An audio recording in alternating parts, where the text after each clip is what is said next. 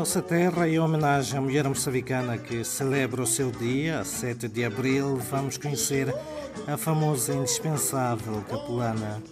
Trata-se de tecido de origem asiática que é conhecido de diversas maneiras em diferentes regiões do continente africano.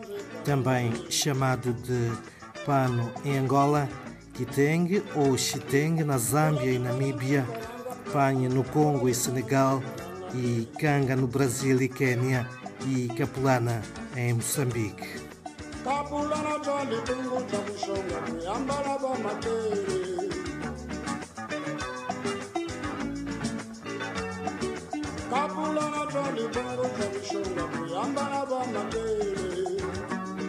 Apesar deste tecido surgir no norte, trazido pelos mercadores árabes, o batismo foi no sul. Acredita-se que o termo capulana surge a meados do século XIX, originado na vila colonial portuguesa da Ponta Vermelha. Reza a história que, no local onde se situa o Hotel Polana, em Maputo, teria sido a sede do chefe tradicional, o príncipe Pulana Mfumo, no século XIX, irmão do grande rei Ronga Machaquene Mfumo, local onde comerciantes indianos iam vender os seus tecidos orientais e bugigangas, muito apreciadas pelas populações ronga da região, em particular a população feminina.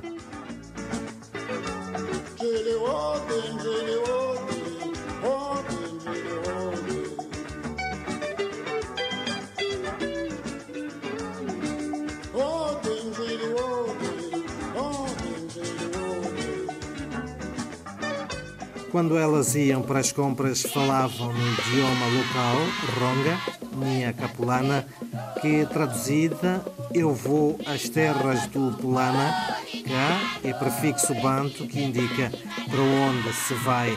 Com o tempo, o tecido passou a ser chamado de capulana e evoluiu na atualidade para capulana.